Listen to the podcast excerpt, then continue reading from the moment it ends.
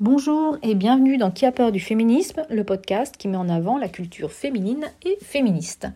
Aujourd'hui, je vais vous parler de, euh, la suite de la trilogie de Cédric Clapiche, qui donc désormais n'est plus une trilogie. Il s'agissait de l'auberge espagnole, des poupées russes et de casse-tête chinois. Et nous en sommes maintenant à Salade grecque. Euh, Salade grecque, c'est une série diffusée sur Amazon Prime, une série en 8 épisodes euh, d'environ 50 minutes, qui met en scène non pas euh, Xavier, mais son fils et sa fille. Alors c'est là où est l'originalité de la série et euh, ce qui peut peut-être diviser, mais ce qui me semble moi justement intéressant, et euh, d'autant plus d'un point de vue féministe et féminin. Pourquoi? Parce que cette, cette série, ce parti pris de suivre les enfants qui ont l'âge de Xavier au départ, est hyper intéressant en termes de confrontation de deux paradigmes différents de réception. Euh, deux paradigmes de lecture entre il y a 30 ans et aujourd'hui. C'est assez vertigineux quand on fait partie des premiers spectateurs de l'auberge espagnole, hein. c'est vraiment générationnel, bon j'en suis, car j'ai 40 ans, euh, mais je comprends aussi le point de vue des vingtenaires d'aujourd'hui, puisque je suis prof et que j'ai affaire à des ados encore tous les jours. Euh, donc on voit ce, gap entre les générations euh, et c'est ça qui est hyper intéressant dans cette série euh, et très intelligent en fait. Euh, même s'il y aurait eu une série à faire sur la crise de la cinquantaine, on voit bien que Xavier, en l'occurrence, face à ses, à ses, enfants qui sont grands, refait sa vie. Il a un bébé avec une nouvelle compagne qui est de 16 ans plus jeune que lui. On a l'impression d'être en face d'un adolescent qui s'est enfin posé. Et en effet, Clapiche a toujours suivi le mouvement de la jeunesse, euh, enfin toujours, en tout cas très souvent, et euh, c'était le propos de l'auberge espagnole, un peu comme Truffaut avec Douanel euh, dans Les 400 coups, L'amour en fuite, etc. donc ici, on a un Xavier, personnage secondaire, dont on ne retient plus que le grand sourire, l'affabilité, qui n'est plus torturé, alors qu'avant on avait ce personnage-là quand même, quelqu'un qui était perdu, qui se cherchait, qui, euh, qui avait du mal à se poser sur le plan sentimental, parce qu'il avait du mal à se poser dans la vie, en fait. Tout était sans cesse remis en question. Et on avait un itinéraire de quelqu'un qui, euh, pour qui rien n'était jamais acquis. Dans la série, en tant que personnage secondaire, il devient quelqu'un de bah, d'installé, en fait, qui s'est enfin posé, d'ailleurs, c'est un moment, c'est dit, tel quel, euh, il a trouvé la femme avec qui se poser. C'est sans doute quelque chose d'un petit peu rapide dans la caractérisation du personnage, parce qu'on sait bien que c'est pas parce qu'on a 50 ans que les problèmes euh, se résolvent. En général, non. Euh, et il y a de nouveaux problèmes qui, qui, apparaissent aussi avec le fait que les enfants grandissent, aussi avec le fait de voir l'âge avancer.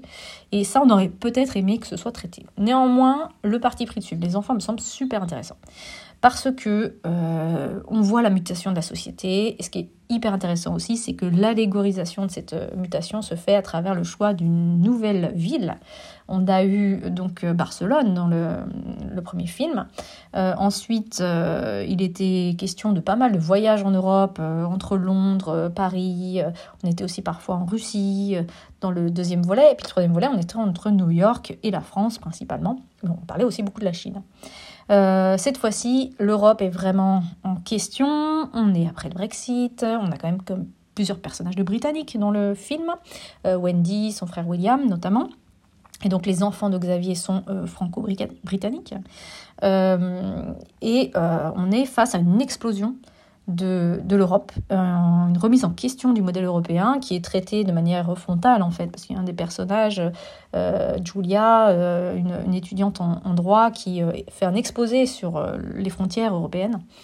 et ce qui apparaît aussi dans, dans cette série, c'est la question des migrants, des flux migratoires en relation avec cette idée de frontières et à l'utopie européenne d'abolition des frontières au sein d'une communauté de nations euh, s'oppose euh, ben, euh, la mondialisation en fait des rapports sociaux. alors c'est pas dit clairement à travers les, les réseaux sociaux, puisque on parle beaucoup de messagerie, enfin il y a beaucoup de téléphones, il y a beaucoup d'appels, de, visio, mais on parle assez peu des réseaux sociaux finalement, même s'ils sont quand même en jeu dans certains épisodes. on les met pas strictement en avant, peut-être pour des questions de de droit de citation, je ne sais pas, mais euh, on, sent bien qu'en fait, euh, on est passé à une mondialisation aussi des émotions, des sentiments et de la compassion.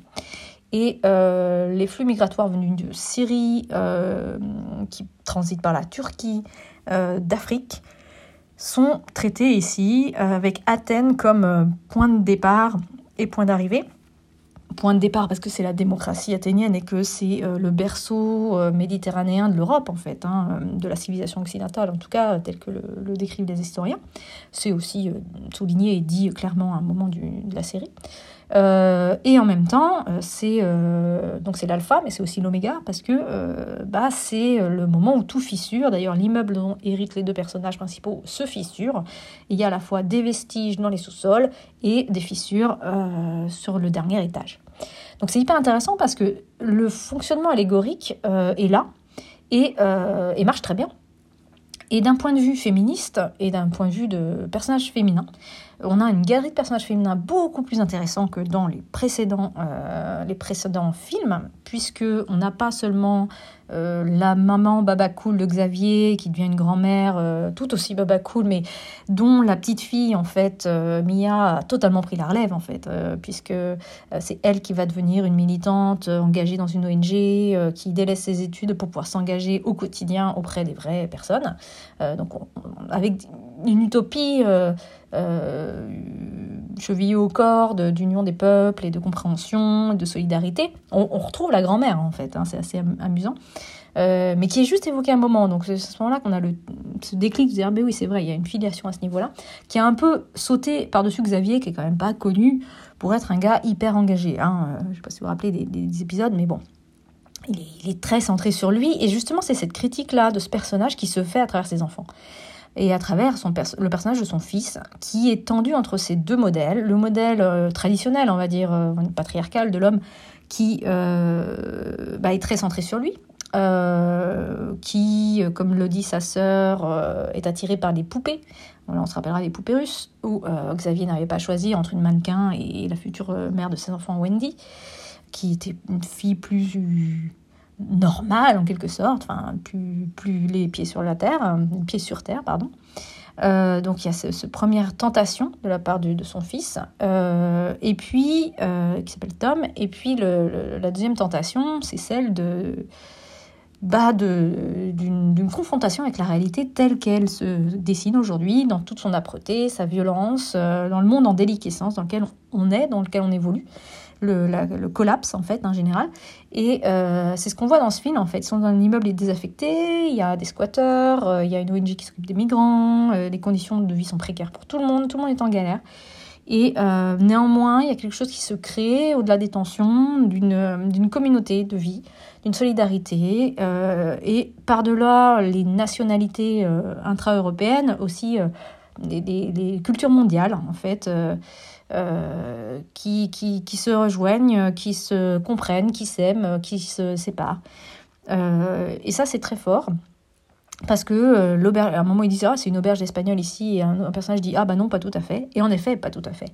C'est plus le cas, en fait. On n'est plus dans, dans l'utopie, enfin, peut-être pas le terme, le bon terme, mais en tout cas dans, dans un âge d'or économique, dans des projets très très, très, marqué années 90, enfin années 90, début 2000 en fait, hein, euh, une espèce d'espoir d'un monde qui change dans le bon sens, on n'en est plus là. On est dans un monde qui s'écroule et qui, cherche vers ses racines pour comprendre vers où il va et comment se réinventer. Et on est passé de la, notion d'identité européenne à celle de citoyen du monde.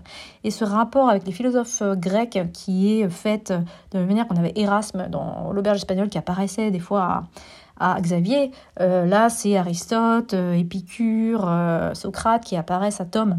Et c'est pertinent parce qu'on a ce, discours de sagesse antique. On a aussi une scène avec une jeune fille, Angelica, qui, joue une tragédie à ses amis, en in situ. et, c'est un extrait d'Electre, si je ne me trompe pas, sur bah, la tragédie familiale, et en fait c'est une tragédie familiale qu'on va voir entre la sœur, le frère et les parents, euh, qui heureusement ne finit pas tragiquement. Il y a tous les éléments de la tragédie, mais euh, on n'a pas la fin. Ça reste quand même une, comédie. Euh, mais une comédie, dans, comédie dramatique, une comédie avec une gamme de sentiments très large. Euh, et donc j'en viens à ce dernier point qui est le point de, du traitement des femmes. Donc beaucoup de personnages féminins très intéressants. Euh, beaucoup moins euh, caricaturaux, beaucoup moins sexualisés aussi, mais pourtant il y a des histoires d'amour, il y a de la sensualité. Mais c'est une autre forme de sensualité. Et la question de la sexualité va être abordée aussi à travers celle du consentement, à travers celle de, des genres. Euh, sans faciliter le traitement, c'est-à-dire que tout est abordé de front, de manière sereine et nuancée. Et la question des violences sexuelles et sexistes est aussi abordée avec un personnage qui va y être confronté et qui va avoir à faire son chemin vers le dépôt de plainte ou pas, vers la libération de la parole ou pas, euh, et les impacts que celle-ci a. Alors le seul euh, bémol que je pourrais apporter, c'est que euh, pour ce qui est de la libération de la parole et le fait de, diffuser un message sur les violences sexuelles et sexuelles sur les réseaux sociaux, puisqu'en fait c'est ça, hein, il y a une vidéo qui tourne de Mia à un moment, il y a un petit côté, pas simpliste, mais un peu adouci. C'est-à-dire que dans la réalité, les affaires MeToo, euh, qui concernent surtout en fait des personnalités, hein, là il s'agit pas, euh, l'agresseur n'est pas quelqu'un de connu, euh, ne se résolvent pas aussi facilement que dans la série. Malheureusement, il y a des représailles, il y a du backlash, il y a de l'insulte, il y a du cyberharcèlement. C'est pas du tout ce à quoi est exposé le personnage principal. donc on a envie de dire à travers toutes les difficultés qui sont évoquées et traversées par les personnages, il y a quand même une certaine douceur de vivre. Euh, ça reste quand même une série, hein. pas, ça reste une comédie dramatique, il faut qu'on puisse avoir un attachement positif aux personnages. Et ceci explique cela. Euh, mais il y a un vrai effort de, de, de, prise en compte du gap, du fossé extrême qui sépare euh, la génération du père, la génération des enfants. Euh, cette mutation qui fait que euh, la page est tournée en fait et que le monde maintenant appartient euh, aux enfants de Xavier. Et Xavier, bon c'est dit à la toute fin donc je ne spoil pas mais Xavier a laissé la place et il accepte de laisser la place. Et c'est un peu vertigineux aussi pour ceux qui qui, comme, euh, moi, euh, on fait partie de cette génération qui a suivi euh, ces errances et ces atermoiements du personnage principal et de voir comment les rapports hommes-femmes changent et le fait que maintenant on ait deux personnages principaux, un homme, une femme, et pas seulement un personnage principal homme, est aussi pour moi significatif et symbolique d'un changement de regard, d'une conversion des mentalités qui correspond à un changement du monde en fait. Voilà, je vous remercie de votre écoute. Je ne sais pas si ma critique vous aura éclairé, donné envie de regarder la série ou expliqué des choses que vous aviez pressenties.